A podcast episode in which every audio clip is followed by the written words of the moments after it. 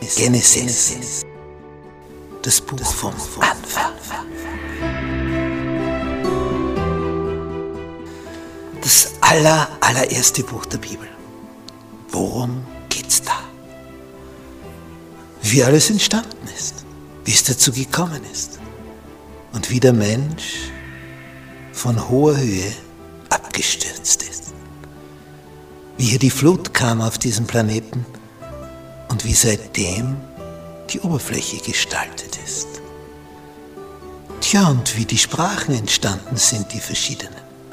Wie die Menschen sich hier verteilt haben auf diesem Planeten. Und wie Gott mit einem anfängt, um ein besonderes Volk zu gründen.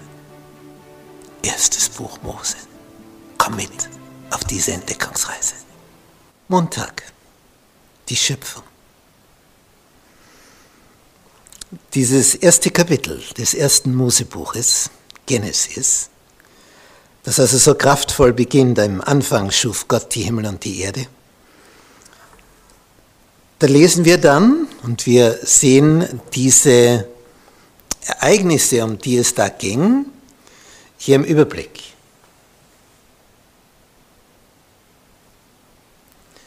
Sechs Fotografien zeigen, worum es geht. Und diese Elemente, die hier hereinkommen, am ersten Tag, am zweiten Tag, am dritten Tag und immer, er sprach, es werde. Und dann war das. Es ward so. Und das Abend und Morgen wurde der erste Tag. Und das Abend und Morgen der zweite Tag. Und das geht so sechs Tage lang. Dann ist die Sache fertig. Aber die Abrundung von dem Ganzen ist ein Ruhetag. Unsere Zeiteinteilung ist ja etwas Hochinteressantes. Nicht, wir haben durch die Gestirne vorgegeben gewisse Zeiteinheiten. Das haben wir uns nicht ausgesucht. Ein Tag und eine Nacht oder eine Nacht und einen Tag laut Bibel, 24 Stunden. Wir haben diese Zeiteinheit von der Vergangenheit, von diversen Völkern, die vor uns versucht haben, da etwas hineinzubringen, einfach übernommen. Es ist interessant, dass wir da nicht ein, ein Zehner-System haben wie sonst. 12, 24. Eigenartig. Und bei der Stunde nicht 100 Minuten eine Stunde, 60. 6, 12, 24. Und ein, eine Nacht, ein Tag, 24 Stunden. Und wenn du es gern anders hättest, es ist so. Es dauert eben so lang, bis die Erde sich einmal um ihre Achse gedreht hat. Das gibt es vor. Würde sie sich schneller drehen oder langsamer drehen, dann wäre es anders. Ja, dann haben wir als nächstes einen Monat. Das ist in etwa, wie lang der Mond braucht, um uns als Planet zu umkreisen. Dann haben wir ein Jahr. So lang braucht der Planet, um einmal, nämlich der Planet Erde, um die Sonne zu kreisen. Wenn du ganz weit draußen den Pluto untersuchst in unserem Sonnensystem, der neunte in der Reihenfolge, wobei manche diskutieren, ist das überhaupt ein Planet, diese Mini-Geschichte Pluto.